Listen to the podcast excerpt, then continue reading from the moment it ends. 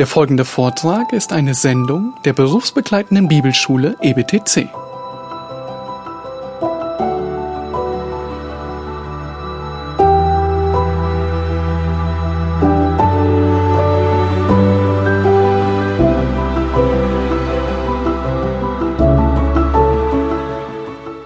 Heute werden wir mit ein paar Bildern aus dem Sport starten.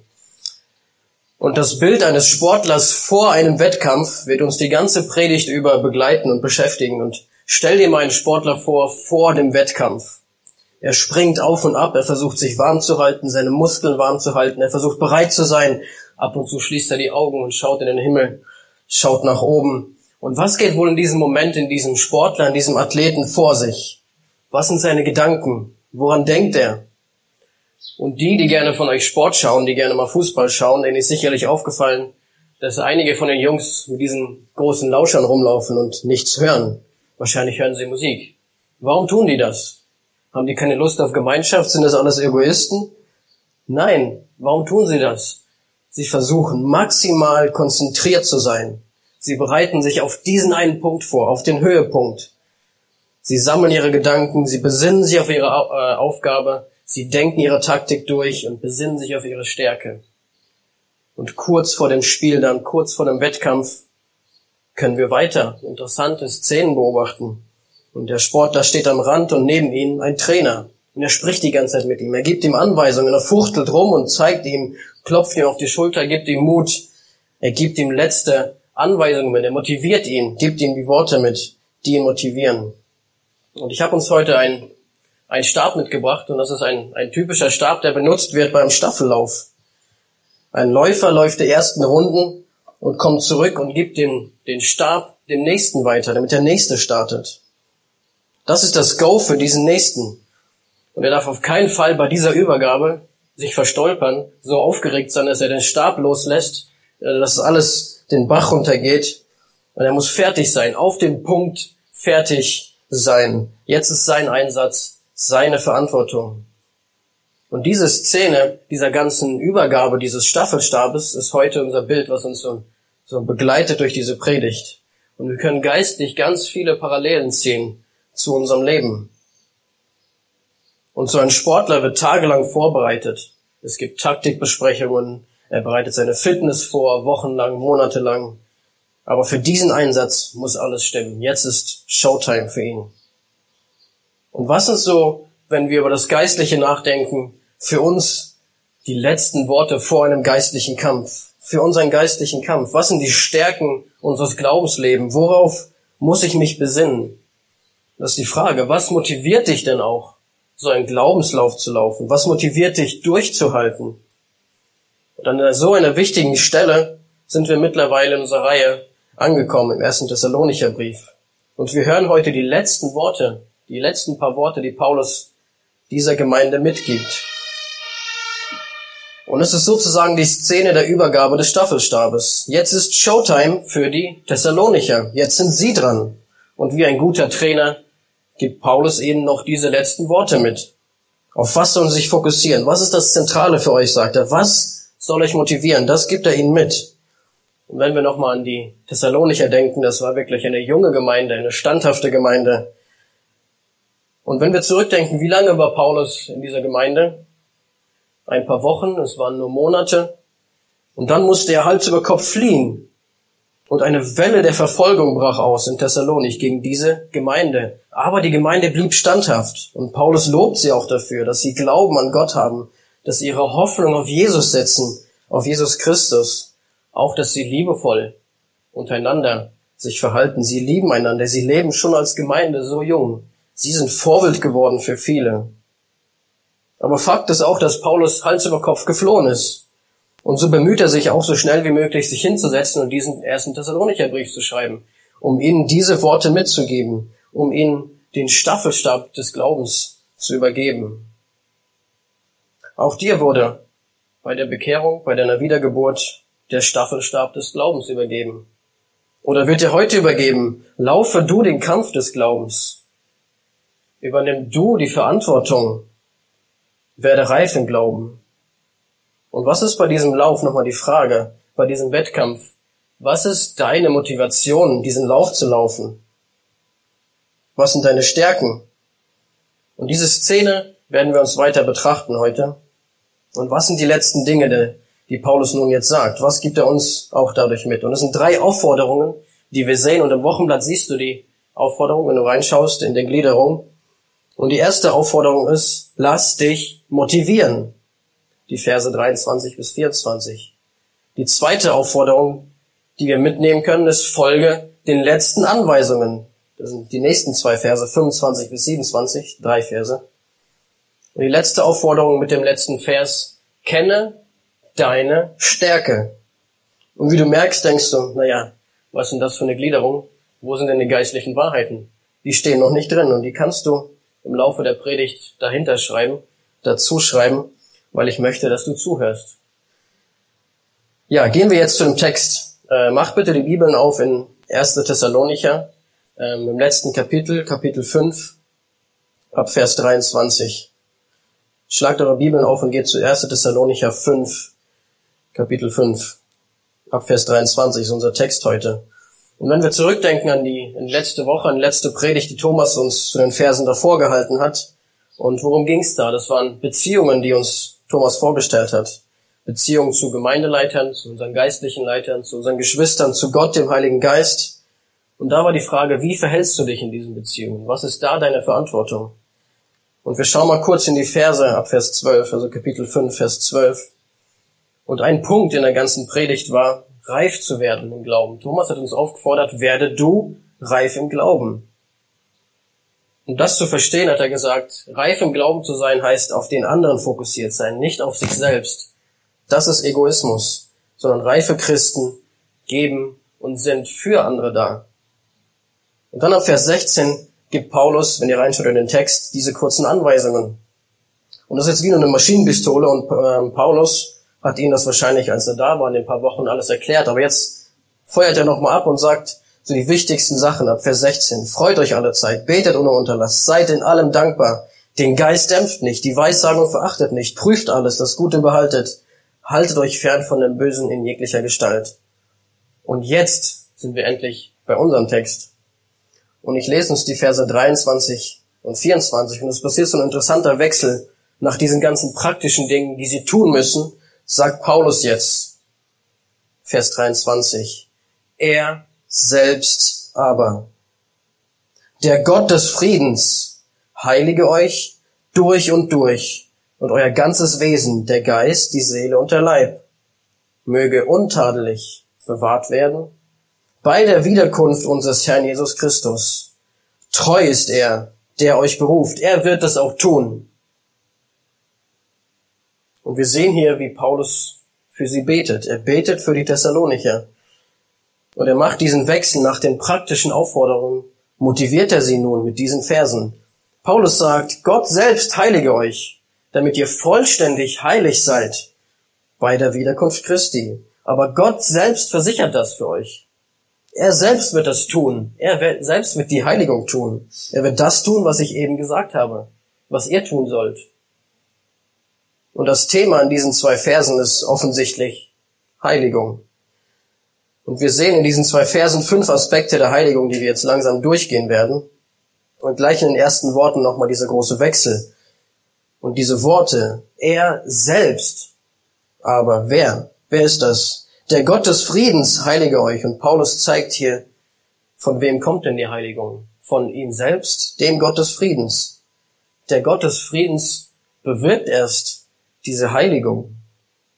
Und nach diesen ganzen Aufforderungen, und das sind einige, wie wir eben gesehen haben, kommt die Aufforderung, heilig zu leben. Es ist unsere Pflicht, heilig zu leben. Wir sollen unsere Energie reinsetzen, heilig zu leben. Aber Paulus kommt nun zu dem Punkt zu sagen, es ist trotzdem er selbst, Gott allein, der es bewirken kann, dass du diese Dinge ausleben kannst, dass du sie überhaupt tun kannst. Und Zacharia 4,6 zeigt uns dieses Prinzip.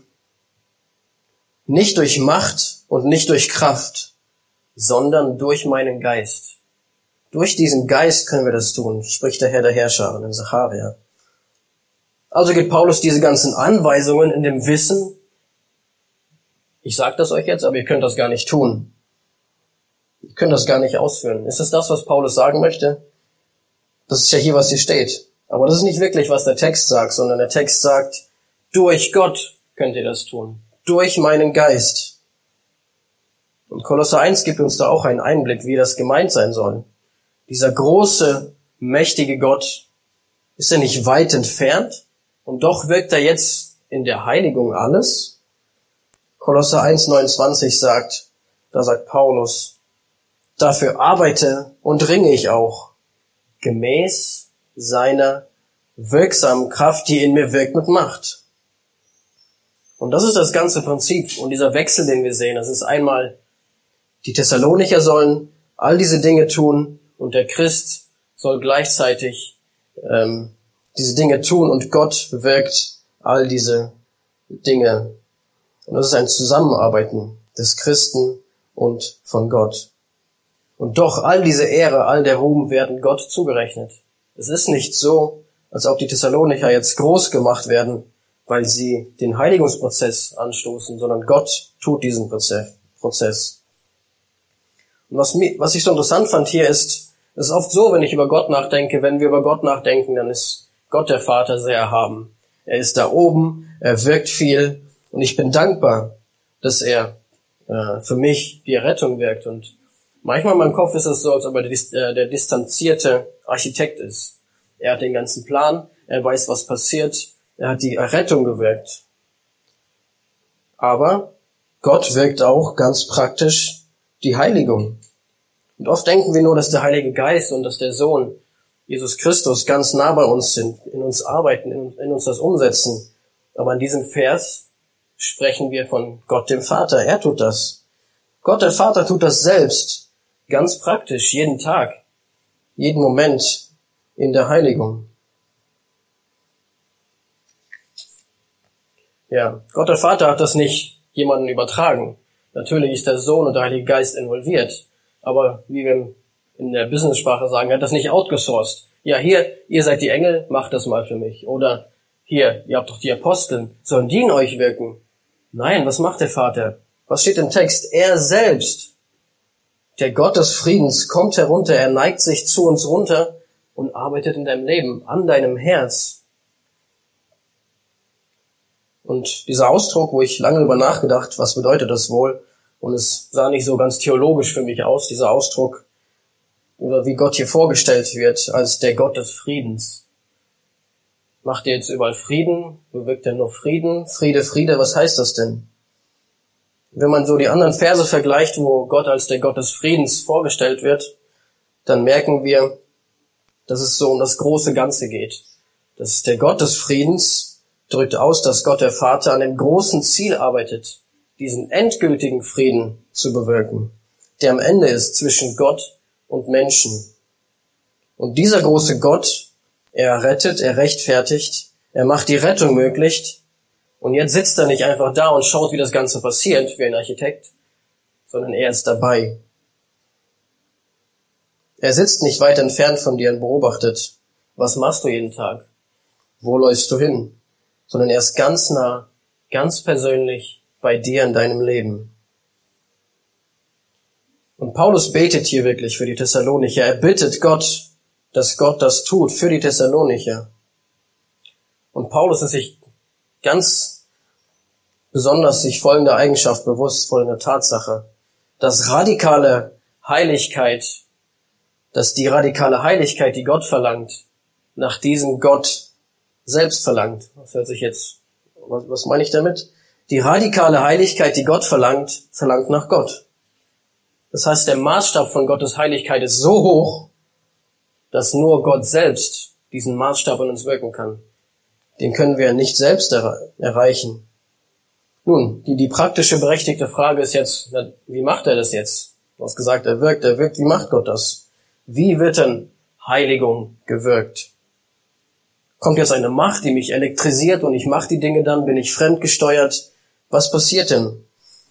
Und Gott beschreibt das so, durch seine eigenen Worte. Gott spricht und das ist sein Wort, das wir haben. Er spricht seine Wahrheiten und diese wirken in uns die Heiligung. Und Johannes 17, 17 beschreibt das so. Heilige sie in der Wahrheit. Wahrheit, was ist Wahrheit? Dein Wort ist Wahrheit. Also, der Vater redet durch die Bibel. 1. Petrus 5.10 sagt, dass er auch durch Leid, Versuchungen, Umstände des Lebens, dass er diese Dinge nutzt in unserem Leben, um uns zu verändern, uns zu stärken, uns zu ver verbessern im Glauben. Also Gott selbst nutzt seine eigenen Worte, die Umstände des Lebens und wirkt in uns die Kraft, die Möglichkeit, dadurch zu wachsen, in dieser Heiligung zu wachsen. Und nun sind wir schon mittendrin und dabei, Heiligung zu erklären. Was ist denn jetzt Heiligung? Einmal ein bisschen zu definieren. Und der erste Aspekt dieser Heiligung war, wer wirkt das? Gott selbst ist der Urheber. Er ist aktiv, das zu tun. Und nun sprechen wir über die Sache selbst. Was ist denn die Heiligung, wenn hier steht Heilige. Was meint Paulus damit? Und ist es nicht so für jeden von uns, der wir Christen sind, den wir den Herrn Jesus kennen, dass wir möchten, dass Gott das wirklich tut. Wir möchten, dass Gott in meinem Innen, das in unserem Inneren arbeitet. Wir möchten Veränderung sehen in Gnade. Und es reicht uns nicht aus, einfach nur, ja, ich kenne Gott, ich kenne Jesus Christus, ich habe das einmal abgehakt und ich diese oberflächliche Beziehung reicht mir aus. Das reicht nicht aus für uns. Wir möchten doch, dass Gott wirklich in uns arbeitet, nicht nur einfach einmal drüber kratzt über die Oberfläche und wir machen weiter. Wir möchten Jesus haben, wir möchten die Realität von Christus in unserem persönlichen Leben. Und es reicht nicht einfach aus, nur äußere Dinge zu verändern, das Äußere. Andere sehen, dass was verändert ist, aber im Inneren ist nichts. Und ist es nicht auch dein Verlangen, dass Gott tief in deinem Inneren arbeitet? Und es ist ganz einfach nur diesen neuen Anstrich zu bekommen. Oh, ich war sonntags da, gute Predigt, ich habe es verändert. Jonathan hat gesehen, Arthur hat nächste Woche war er lieber auf der Arbeit, hat nicht mehr ganz so sarkastisch, was mir nie passiert. Das ist ein Anstrich. Aber wo ist das Innere? Hat sich mein Inneres verändert? Und es ist so einfach, einfach diese christliche Sprache zu sprechen, christliche Freunde zu haben, eine christliche Umgebung. Aber was ist, wenn wir da durchstoßen? Durch diese Fassade. Wir möchten in jedem Bereich unseres Lebens Veränderung haben. Und wir kennen die Aufforderung Gottes aus 3. Mose 19.2. Ihr sollt heilig sein, denn ich bin heilig, der Herr, euer Gott. Gut, was bedeutet nun diese Heiligung? Zu dem Wort Heiligung, das hört sich immer so theologisch an. Ich, ich arbeite an meiner Heiligung. Sehr gut. Was heißt das denn jetzt? Das heißt eigentlich absondern. Ich sondere mich von etwas ab, gleichzeitig äh, sondere ich mich für etwas ab. Also von etwas und für etwas. Man sagt dazu auch äh, positive und negative Heiligung. Und diese beiden Sachen müssen da sein. Die spielen in der Heiligung zusammen. Beide Dinge müssen aktiv sein. Und es ist einmal die Absonderung von der Sünde weg und die Absonderung zur Heiligkeit zu Christus zu Gott, damit wir gebraucht werden oder fähig sind, damit Gott uns gebrauchen kann. Und hier in unserem Vers 23 ist das Wort Heilige, das wir lesen. Und das kommt schon ganz oft in dem Brief vor. Und Paulus benutzt ständig dieses Wort Heiligung, Heiligung. Und es ist zu viel, das jetzt alles durchzugehen im ersten Thessalonicher Brief. Aber dieses Konzept von Heiligung ist Paulus nicht unbekannt. Das ist ein zentrales Thema, das gibt er ihnen mit. Lebt in Heiligung. Ihr tut das schon. Lebt in Heiligung. Immer wieder. Und das ist dieses zentrale Thema. Auch in Kapitel 4, Vers 3 ein Beispiel. Denn das ist der Wille Gottes, eure Heiligung. Gott will diese Heiligung. Es ist der Wille Gottes. Und wir sehen dieses große Anliegen, was, was dieser Brief für die Thessalonicher ähm, mitgibt.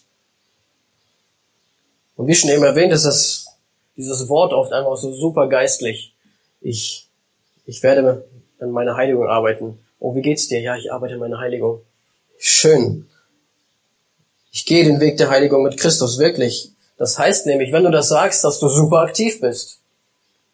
Das reicht nicht nur aus, nur zuzuhören. Du bist aktiv, wenn du das sagst.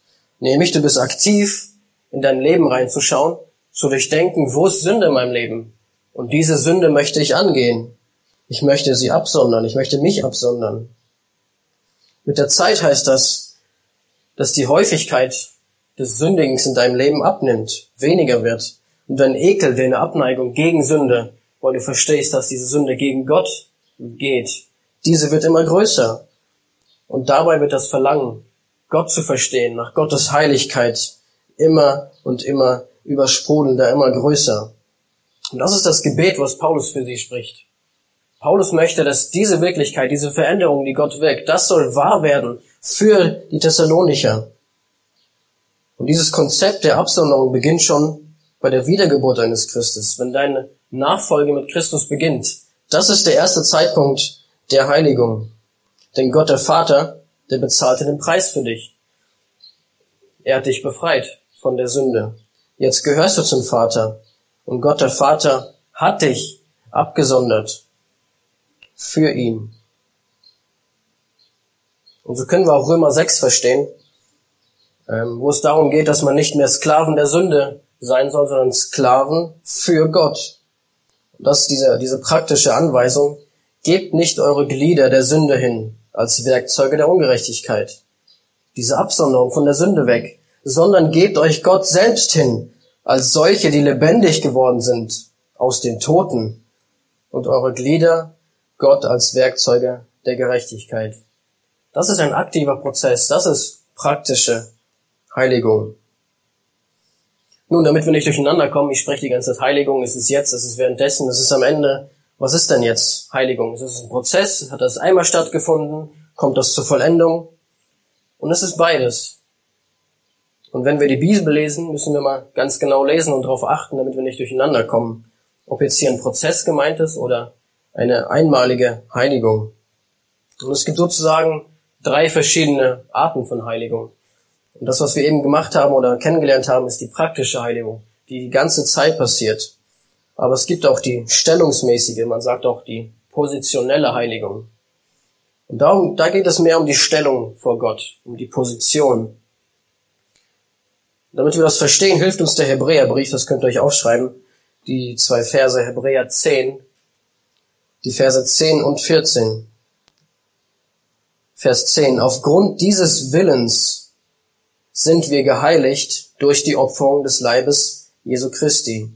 Und zwar ein für allemal. Das heißt, die Heiligung, die, die Gott hier vorstellt, der Schreiber hier vorstellt, ist eine Heiligung, die durch Jesus Christus erwirkt wurde, ein für allemal. Es ist einmal passiert und es bleibt für immer. Vers 14. Denn mit einem einzigen Opfer hat er für immer vollendet, welche geheiligt werden.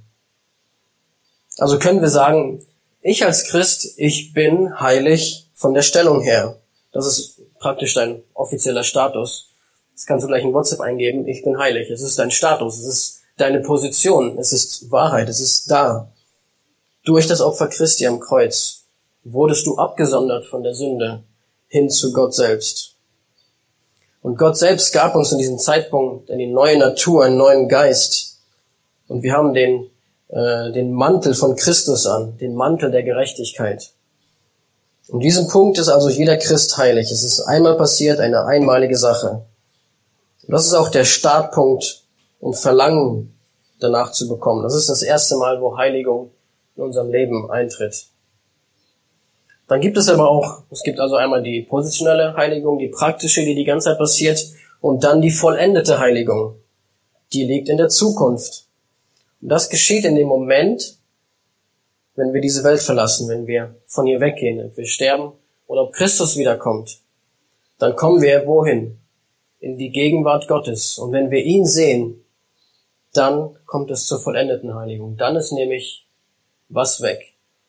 Wir müssen uns nicht mehr aktiv die ganze Zeit absondern von der Sünde, sondern wir sind für immer bei Christus. Dieser Prozess ist dann vollendet. Und Philippa 3,21 beschreibt das so. Der unseren Leib der Niedrigkeit, und es ist die, den Leib, den wir noch haben. Wir haben zwar diesen Mantel von Christus an, unsere Gerechtigkeit, aber es ist immer noch der Leib der Niedrigkeit hier. Dieser wird umgestaltet, sodass er gleichförmig wird seinem Leib, Christi Leib der Herrlichkeit, vermöge der Kraft, die er sich selbst auch alles unterwerfen kann. Philippa 3, 21. Das ist der Zeitpunkt, wenn wir wie Christus sein werden und ihn sehen, wie er ist. Dann ist diese Zeit der Sünde und der Flecken vorbei. Das ist, wo wir hinschauen. Das ist unser Ziel.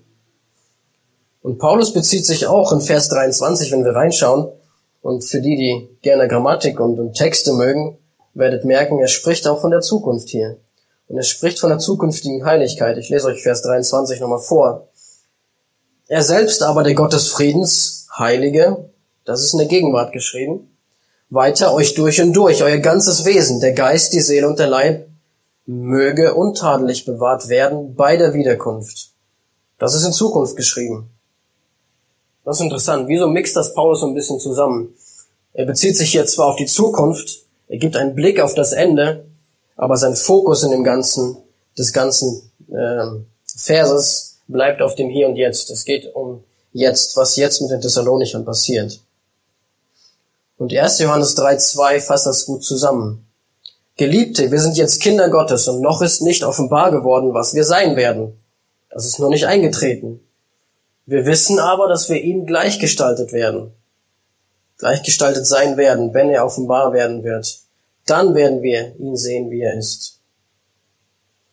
Gut, versuchen wir jetzt diese ganzen Infos zusammenzuholen über Heiligung. Und wir befinden uns jetzt auf dieser Erde und in der praktischen Heilung, Heiligung. Das, was wir gesagt haben mit dem Bibelvers, dass wir unsere Glieder nicht der Sünde hingeben, sondern der Gerechtigkeit. Wir sind jetzt aktiv in der Heiligung, in dem Prozess der Heiligung. Das ist, was jetzt passiert. Unsere Sicht heute geht darum, was tun wir jetzt?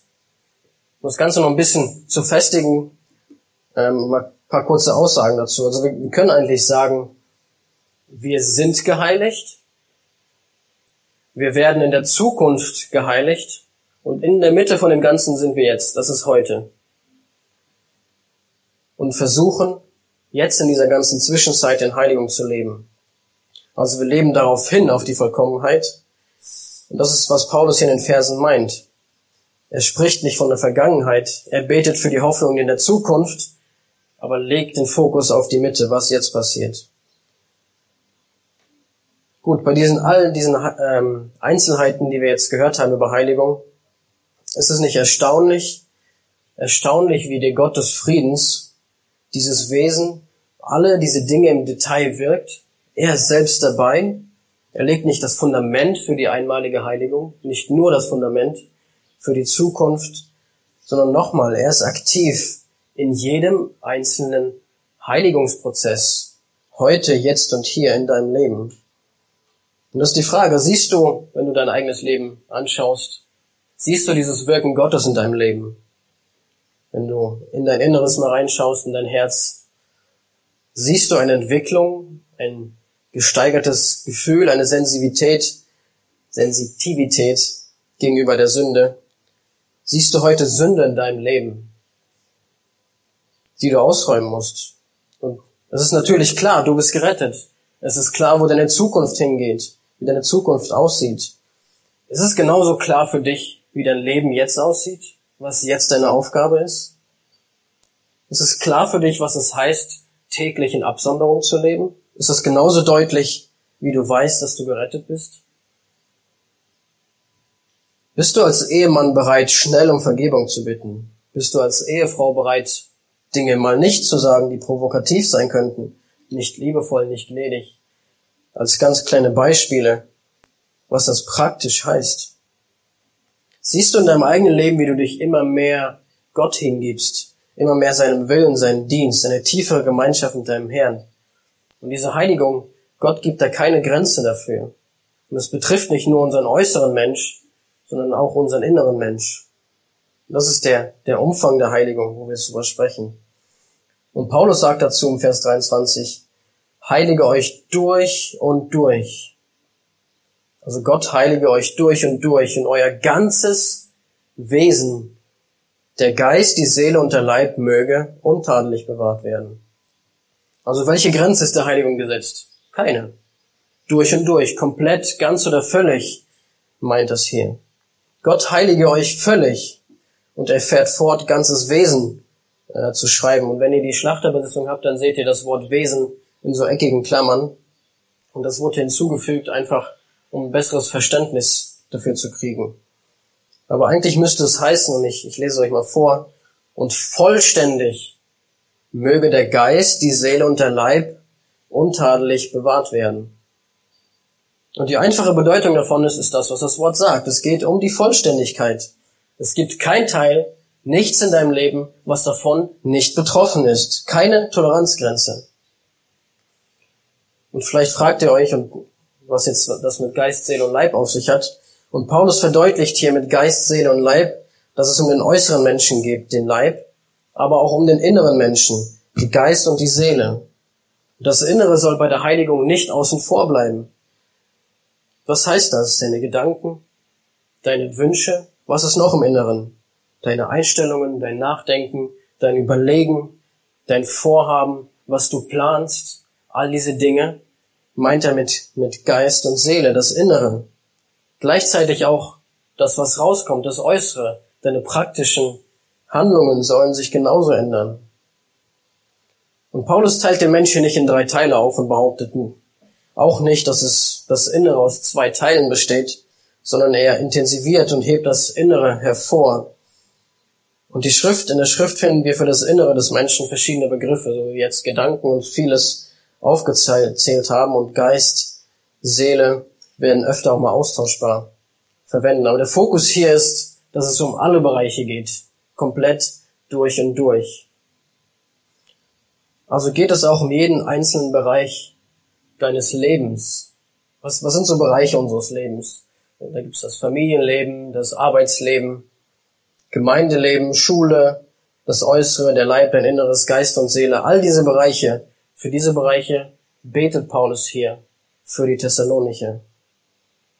Und sein Ziel, wofür er betet, das sehen wir auch in unserem Text beschrieben als diese Bereiche sollen untadelig, ohne Fehl und Tadel bewahrt werden.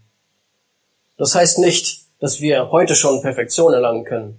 Das heißt nicht Perfektion bis ins Letzte, sondern eher den Worten komplett oder intakt. Gott bewahrt diese Bereiche in uns und äh, auch außerhalb komplett oder intakt.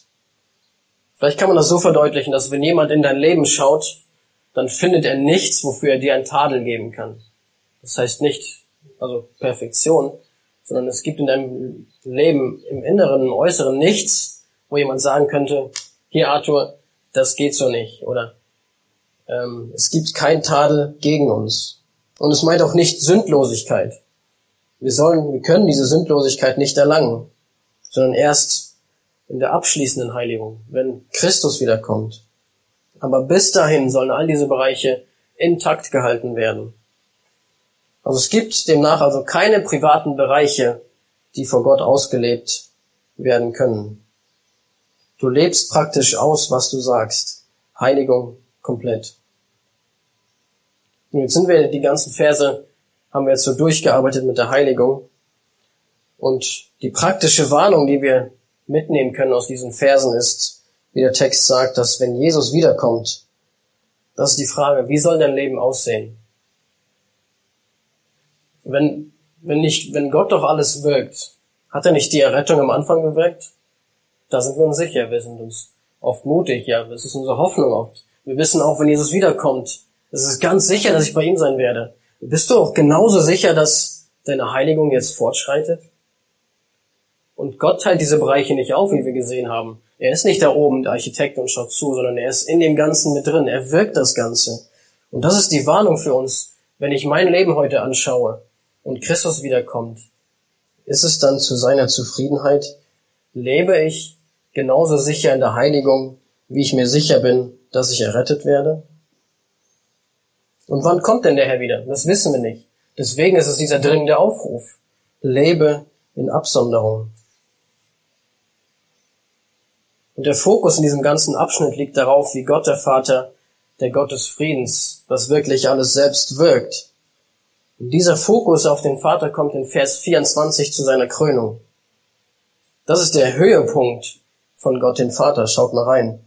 Und Gott gibt hier seinen Stempel auf den ganzen Prozess. Es ist das Siegel, die Sicherheit. Einmal beschreibt Paulus hier, Gott wirkt die Heiligung und das ist jetzt die Sicherheit. Wie kann ich mir sicher sein, dass Gott das tut? Schaut in Vers 24. Da steht, treu ist er, der euch beruft. Er wird es auch tun. Ganz einfache Worte. Was bedeutet das denn? Die Sicherheit, die Gott uns gibt, ist er selbst. Aber nicht Manchmal machen wir Menschen das. Ich verspreche dir, dass ich das tun werde. Ja, dann Trainer schon. Mhm. Arthur hat's versprochen. Er hat eine Woche gesagt, in einem Monat werden wir sprechen. Das ist mein Charakter. Aber was ist denn Gottes Charakter? Wenn Gott beschreibt, Gott ist treu, das bedeutet, er hält seine Versprechungen. Wenn er sagt, er tut es, dann macht er das auch. Er muss sich nicht korrigieren, er muss nicht absagen, wie ich Termine absagen muss. Und das ist das Garantiesiegel für Zuverlässigkeit und Unveränderlichkeit. Das ist der Kern des Wesens Gottes. Und Philippa 1,6 verdeutlicht die Treue Gottes nochmal. Weil ich davon überzeugt bin, dass der Gott, was macht dieser Gott? Ihr könnt euch Philippa 1,6 dazu schreiben, das ist ähm, der zentrale Vers, dass Gott, welcher in euch das gute Werk angefangen hat, die ursprüngliche Heiligung, das gute Werk angefangen hat, wird es vollenden bis auf den Tag Christi. Bis dahin wird Gott es tun. Er ist treu, er hat es gesagt, er wird es tun. Das ist das Siegel, deine Sicherheit. Darauf kannst du bauen. Und die Verknüpfung dieses Werk Gottes immer wieder mit der Rettung und damit, dass wir gerecht vor Gott stehen und am Ende bei ihm sein werden. Doch nochmal, diese Wahrheit gilt genauso für die Heiligung. Gottes Treue gilt für die Heiligung. Es ist unabänderlich, dass Gott jetzt in dir wirkt, genauso sicher wie die Errettung.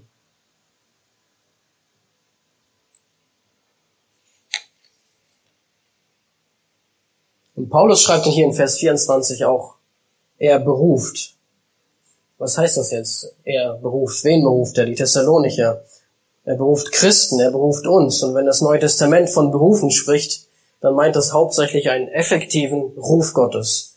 Der Gott des Friedens, der diese ganzen Dinge wirkt, die Heiligung, ist dabei, das auszuführen, was er sich vorgenommen hat. Diesen ganzen Heilsplan zu vollenden. Er rettet Menschen, indem er sie sicher beruft. Das ist sein Wesen. Und sie dann sicher rettet durch das Opfer Christi.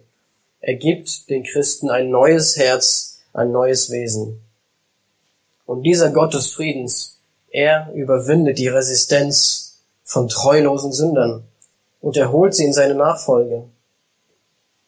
Und das ist genau auch das Siegel. Und nochmal, genauso sicher wie er rettet, genauso sicher setzt er einen jeden dieser Nachfolger in seine Nachfolge, das heißt in seine Heiligung. Und auf eine Art und Weise ist das für Gläubige auch eine Sicherheit der Rettung. Wann, wann zweifle ich an meinem Glauben? Wenn ich die letzten Wochen zurückschaue und sehe, ich habe irgendwie nicht mit Christus gelebt. Und das ist ein Punkt, wo wir auf unser Leben schauen können, was eine Sicherheit für uns ist. Wo ich sehe, auch wenn die letzten Wochen drunter und drüber gehen, ich sehe Gott in mir wirken. Das gibt Sicherheit in unserem Leben. Und kannst du das von deinem eigenen Leben behaupten? Siehst du Gott in deinem Leben wirken? Und es ist sehr wahrscheinlich, dass Gott gerade jetzt in deinem Leben Versuchungen zulässt, Umstände. Und er tut das, um deinen Charakter zu verändern. Und das bedeutet meistens aber auch, dass es gibt Sünde in unserem Leben, die da ist, an der Gott arbeiten möchte. Und der Aufruf heute ist, gehe diese Sünde an, weil du sicher bist, dass der Gott des Friedens in dir wirkt. Und das Ganze ein bisschen biblisch zusammenzufassen, nehmen wir uns jetzt Philippa 2, 12 bis 13 vor und ich lese euch, euch vor. Darum, meine Geliebten, wie ihr alle Zeit gehorsam gewesen seid, nicht allein in meiner Gegenwart, sondern vielmehr in meiner Abwesenheit. Und jetzt kommen diese bekannten Worte, verwirklicht eure Rettung mit Furcht und Zittern. Heißt das, ich kann mich retten? Nein, hier steht verwirklicht eure Rettung. Und das ist genau wieder dieser Prozess. Der Heil, die Heiligung, wir sind einmal, wir sind Heilige geworden. Und jetzt sollen wir das verwirklichen, indem wir einfach leben. Mit Furcht und Zittern. Ist es das, was dein Leben auszeichnet? Wenn du, und ich meine ziemlich direkt, und das heißt nicht, dass du jetzt immer nur zu Hause denkst, oh, ich bin falsch, ich muss das und das ändern. Sondern Heiligung ist auch diese Absonderung zu Christus, die Freude, und trotzdem, wenn hier steht Furcht und Zittern, macht das nochmal die Ernsthaftigkeit klar. Bist du ein Nachfolger Christi? Lebst du in Heiligung und wirkst das?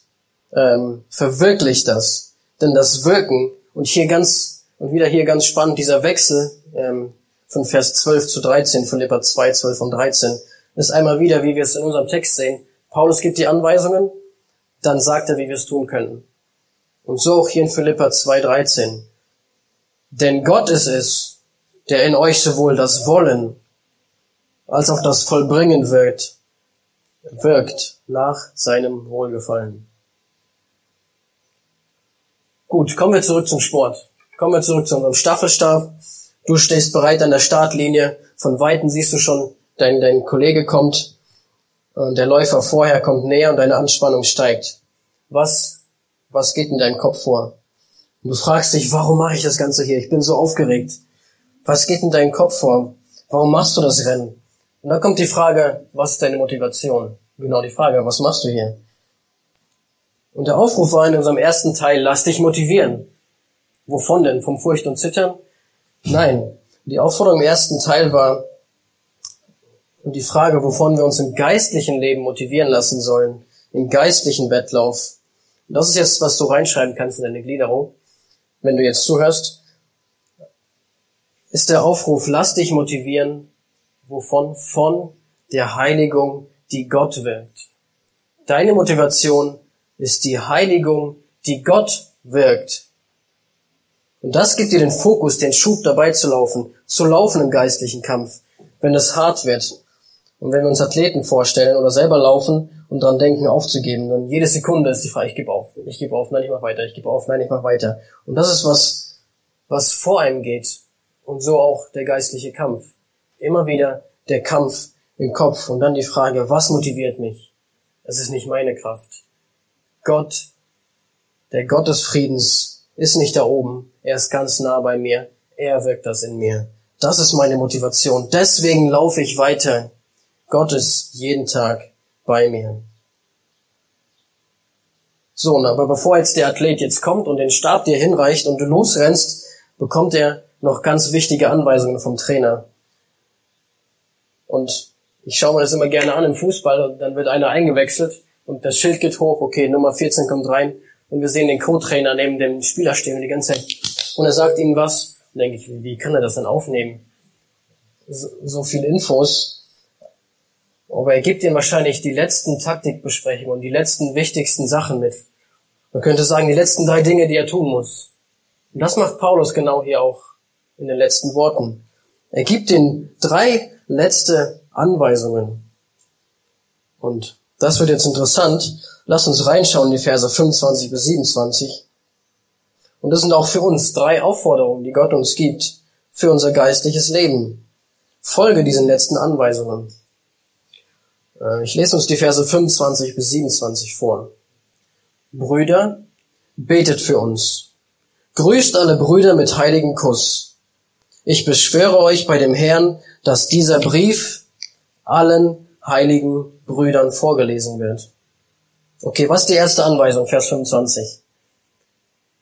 Schaut in den Text. Was ist die erste Anweisung? Die wichtigste Anweisung, bete für deine Leiter.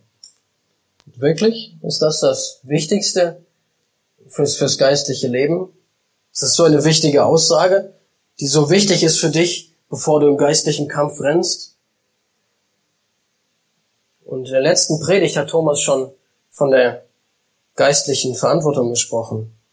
Und da ging es auch schon um geistliche Leiter, dass man die anerkennt, die vorstehen und die einen zurechtweisen. Sie sollen in Liebe geachtet werden. Das waren die Verse 12 und 3, 13. Aber welchen Punkt möchte Paulus jetzt hier unten machen als letzte Anweisung? Und Paulus bezieht hier auch Timotheus und Silas mit ein, deswegen sagt er uns. Was war die Aufgabe von diesen drei Männern? Was, was haben sie getan? Ihre Aufgabe war es, für das Evangelium unterwegs zu sein. Sie gründeten Gemeinden, sie standen unter Beschuss, sie waren unter Verfolgung, Paulus musste ständig Städte verlassen. Man könnte also sagen, es geht hier mehr um das große Ganze wieder. Das Wachstum der globalen Gemeinde. Und die Thessalonicher sollten in diesem Ganzen ihre eigene Rolle finden. Was ist ihre Verantwortung. Sie sollten Paulus unterstützen im Gebet, die globale Gemeinde unterstützen im Gebet. Denn der Dienst, den Paulus tat, und Paulus eigener Dienst persönlich war vom Gebet abhängig. Und für Paulus war das ganz klar. Es gibt kein besseres Mittel, das Evangelium zu verbreiten, als zu arbeiten, zu arbeiten, zu arbeiten. Nein, zu beten. In Römer 15.30 lesen wir diese intensive Bitte von ihm. Ich ermahne euch, Brüder, um unseres Herrn Jesus Christus und der Liebe des Geistes willen. Römer 15.30, dass ihr mit mir zusammen kämpft in den Gebeten für mich. Kämpft mit mir in den Gebeten für mich, damit das Evangelium weiterläuft. Hier steht für mich zu Gott. Paulus brauchte den Beistand der Gemeinde, damit das Evangelium weiterläuft. Und so geht das genau auch euren geistlichen Leitern. Sie stehen auch in dem Prozess der Heiligung. Sie brauchen eure Gebete. Wie sollen sie denn gut vorstehen, wenn nicht im Rücken die Gemeinde steht, die für sie betet? Und Paulus gibt diese erste von drei Verantwortungen weiter. Bist du geistlich reif? Läufst du den Kampf? Das ist deine Verantwortung. Bete für deine geistlichen Leiter, für die Verbreitung des Evangeliums. Und das ist interessant, diese Thessalonicher sind jetzt nicht mehr Empfänger. Sie sind jetzt was? Sie sind Läufer. Sie sind geistlich reife Christen geworden. Und in der gleichen Weise gibt Paulus die nächste Anweisung in Vers 26. Und das ist auch für uns die zweite Anweisung, die wir mitnehmen können, und zwar, liebe deine Geschwister. Das könnt ihr wieder daneben schreiben. Das erste war, bete für deine geistlichen Leiter. Das zweite, die zweite Anweisung, liebe deine Geschwister. Und wie? Wie soll ich das machen? Mit dem heiligen Kuss. Flo meldet sich.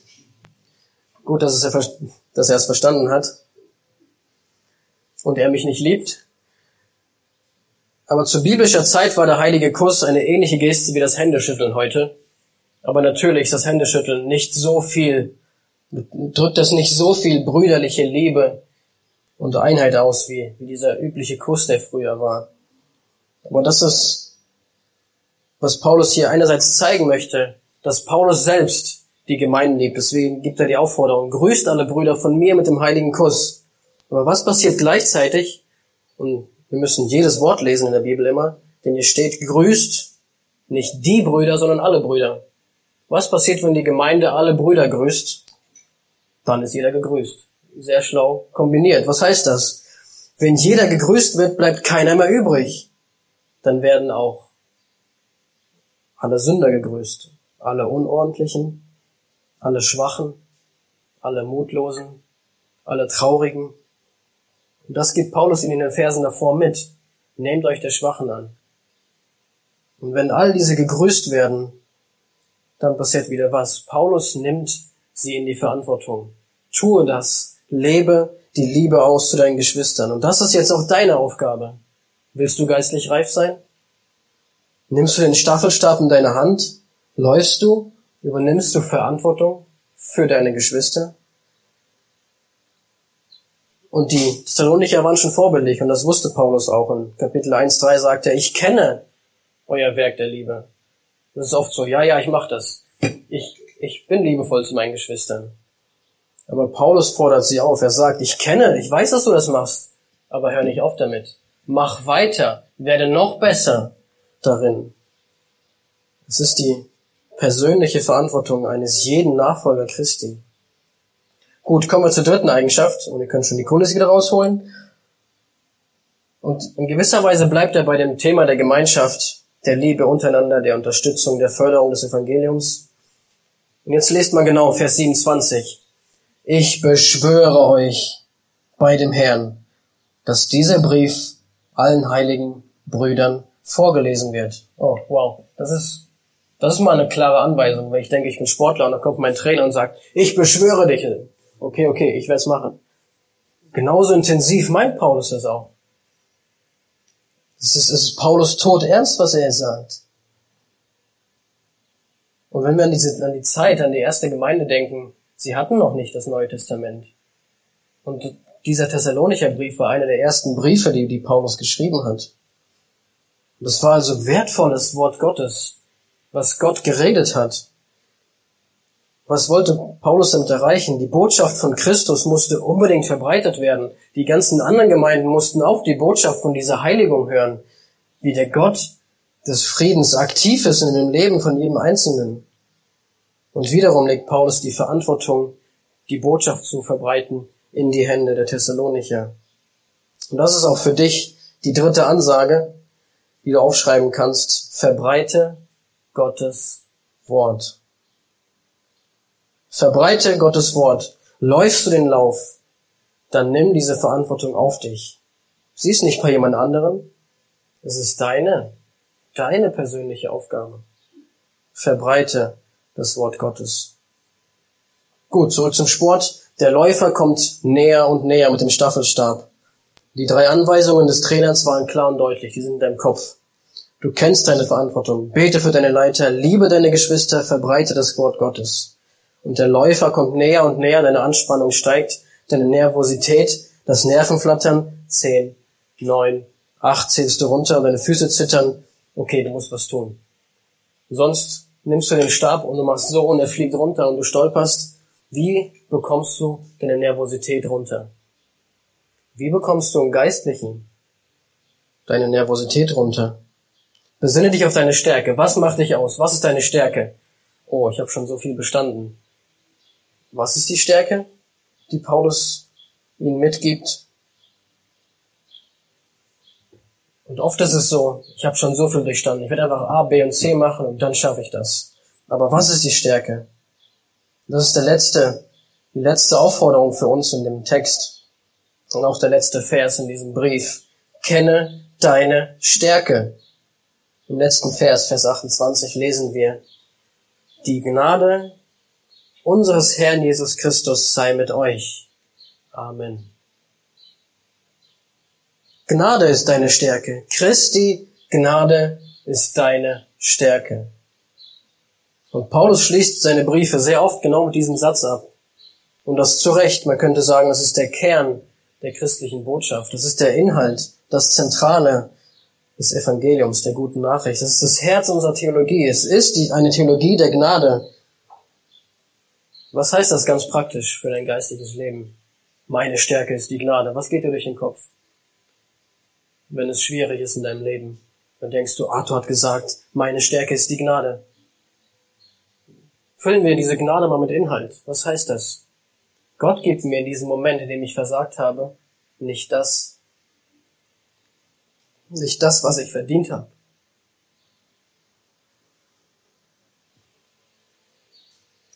Gott gibt uns Sündern nicht das, was wir verdienen, weil Gott selbst sich dazu entschieden hat.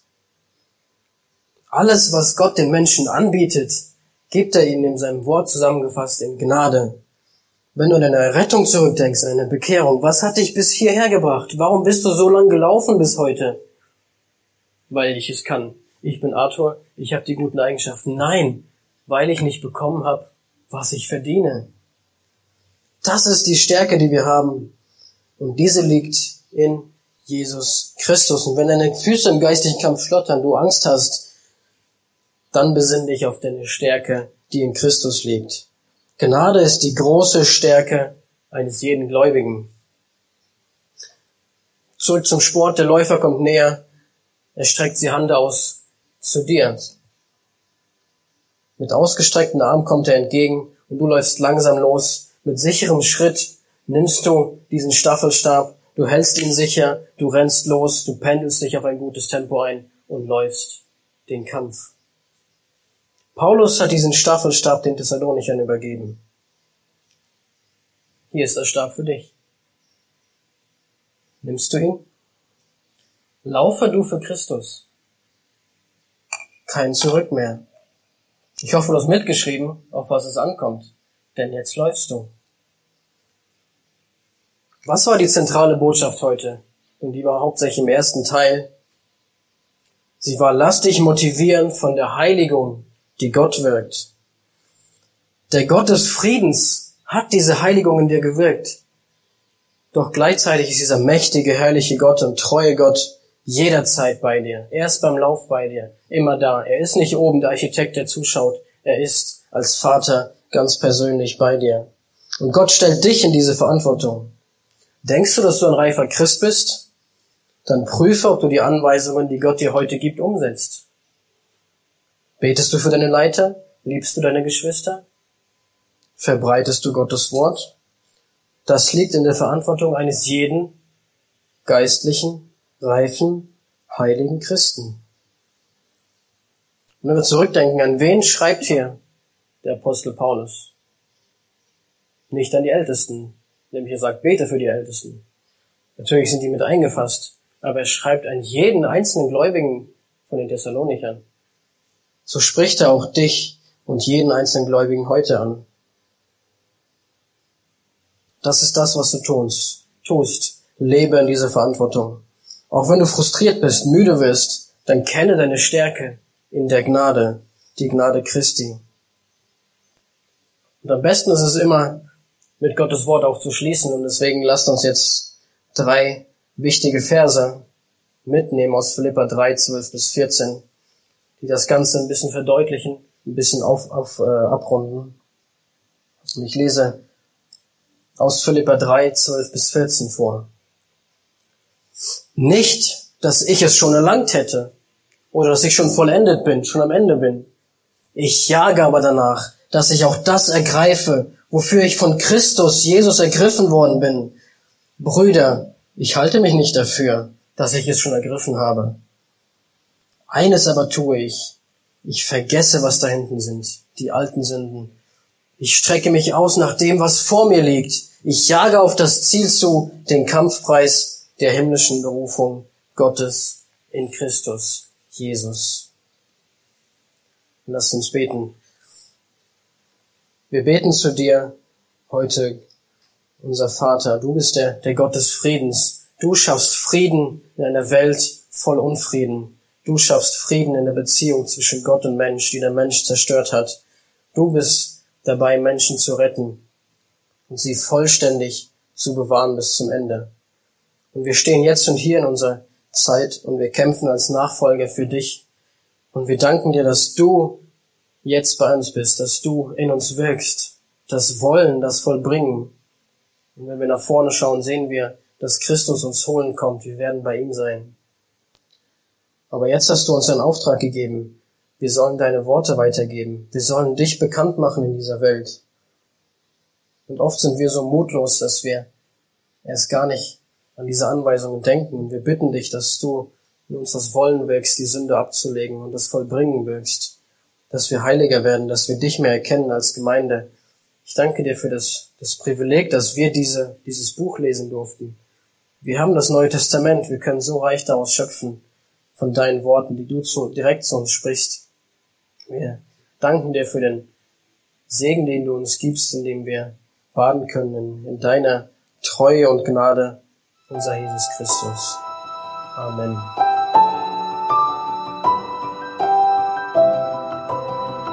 Diese Sendung war von der berufsbegleitenden Bibelschule EBTC. Unser Ziel ist, Jünger fürs Leben zuzurüsten, um der Gemeinde Christi zu dienen. Weitere Beiträge, Bücher und Informationen findest du auf ebtc.org.